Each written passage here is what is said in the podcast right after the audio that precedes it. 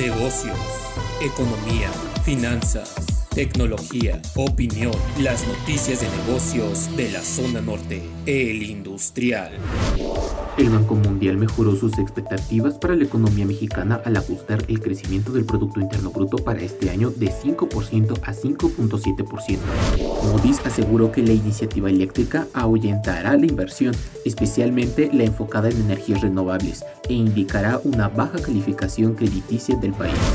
La producción de autos en México disminuyó 8.28% en septiembre y acumula tres caídas mensuales. La exportación cayó 6.08% con cinco caídas, de acuerdo con cifras del INEGI.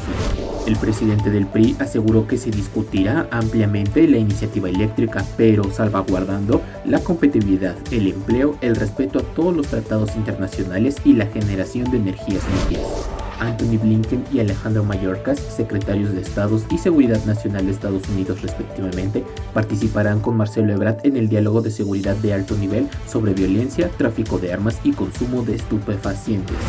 Informe COVID-19. Van 6.460 millones de dosis de vacunas aplicadas en el mundo.